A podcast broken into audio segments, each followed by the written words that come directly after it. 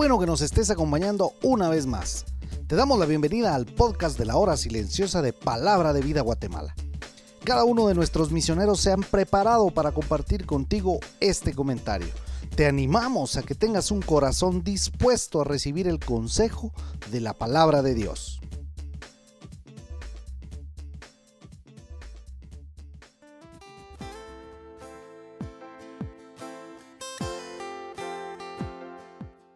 Bienvenidos nuevamente al comentario de la hora silenciosa.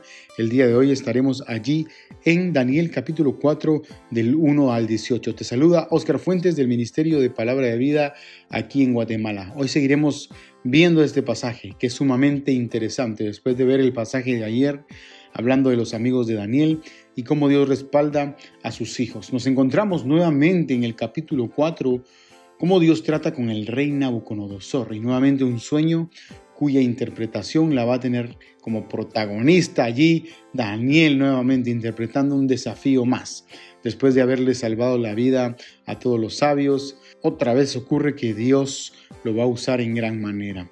C.S. Lewis decía, el arrepentimiento significa desaprender la vanidad y la autoconfianza en las que nos hemos ido ejercitando durante miles de años. Y es que aunque vemos que en los primeros tres versos del capítulo 4, el rey Nabucodonosor estaba alabando a Dios y exaltándolo, no era suficiente para lo que verdaderamente Dios quiere para el hombre, un pleno reconocimiento de que verdaderamente hay un Dios y no dioses. Y es que hay un detalle que no quiero pasar desapercibido en este momento. Es que si Dios quiere tratar aún con los inconversos, aún con aquellos que no conocen a Dios profundamente, para llamar su atención. Y es que hay que entender que no era la primera vez que Dios estaba tratando con el rey. Ya le había mostrado que tenía siervos como Daniel y sus amigos, y el rey Nabucodonosor ya había escuchado del rey de reyes y señor de señores. Es impresionante porque Dios no va a compartir su poderío, su majestad, su gobierno, como Daniel bien lo había dicho, con nadie. Y quizás por eso Daniel repetía constantemente al rey que el cielo es el que gobierna. ¿Recuerda esto?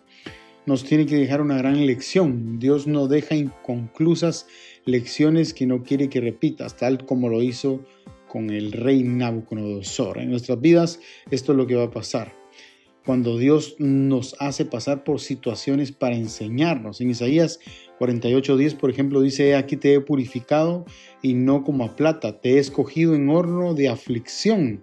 Proverbios 17:3 dice, el crisol para la plata y la hornaza para el oro, pero Jehová prueba los corazones. Por eso hago un poco la comparación de que si Dios puede tratar con gente como este rey, ¿cómo no va a tratar con sus hijos? Esto me hace acordar cuando el libro de Hebreos trata el tema de la disciplina a sus hijos, en Hebreos 12, 11, hay algo que me llama la atención y dice, es verdad que ninguna disciplina al presente parece ser causa de gozo, sino de tristeza, pero después da fruto apacible de justicia a los que en ella han sido ejercitados. Entonces, siempre para que podamos crecer, nos lleva a situaciones difíciles que llamen nuestra atención. Siempre que estoy hablando con un joven le digo, no esperes que los procesos de Dios se posterguen por tu falta de obediencia a Él. Yo estoy seguro que Dios trabaja todo el tiempo con el creyente para hacerlo útil para su obra. Luego en los siguientes versículos del 4 al 9 vemos lo importante que se había convertido Daniel para el rey. No cabe duda que desde que vemos a Daniel en el capítulo 1, vemos a un hombre diligente y esto me hace acordar lo que dice Proverbios capítulo 22, versículo 29. ¿Has visto hombre solícito en su trabajo? Esa palabra solícito significa diligente en su trabajo. Delante de los reyes estará, no estará delante de los de baja condición. Es que me llama la atención porque dice en el verso 8 del capítulo 4 de Daniel, hasta que entró delante de mí Daniel, cuyo nombre es Belsasar, como el nombre de mi Dios y en quien mora el espíritu de los dioses. No cabe duda que él reconocía que Daniel tenía algo diferente. Y es que nosotros estamos acostumbradísimos a lo común. El reto de siempre es hacer la diferencia o ponerle un poco de sal a esto que está desabrido. o ponerle un poco de luz a esta oscuridad, que la gente que me rodea vea en mi espiritualidad, que mi hablar, que mi caminar, que mi andar, que mi todo se vea reflejado, que he estado con Jesucristo, que transmita vida a la gente que está muriendo, que yo sea fuera de lo común, no la gente común. Luego del verso 10 al 18, que habla del árbol y que este mismo representaba al rey Nabucodonosor, que crecía y crecía. Esto me hacía recordar como cuando aquella frase que dice, dale cuerda, dale cuerda hasta que lo tienes que jalar para que llame la atención. Porque del mismo rey hablaba la visión y de cómo Dios iba a actuar. Y ahí vamos a ver en los versos 19 en adelante la caída de este hombre. En el verso 13 se menciona y habla de un vigilante que según los teólogos importantes contemporáneos hablan que estos son ángeles que se encargaban o siervos de Dios que controlaban el ascenso o la caída de una nación, como por ejemplo lo podemos ver ahí en Daniel capítulo 10, versículo 13, cuando vemos que el príncipe del reino de Persia se me opuso durante 21 días, pero he aquí, Miguel, uno de los principales príncipes, vino para ayudarme y me quedé allí con los reyes de Persia. Algunos escritores definen esto como que los ángeles participaban también con frecuencia en el mensaje del juicio de Dios, como se muestra ahí en Génesis capítulo 18, o también lo, podemos encontrar en Apocalipsis 16.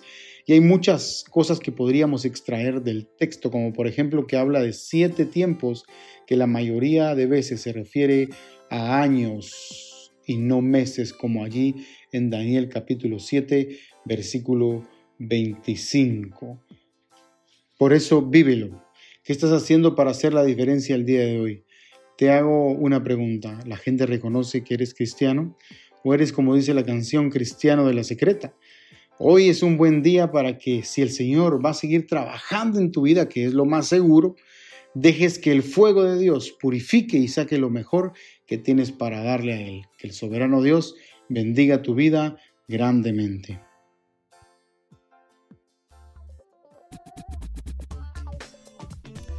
Tú puedes ser parte del crecimiento espiritual de tus amigos compartiendo este podcast con ellos.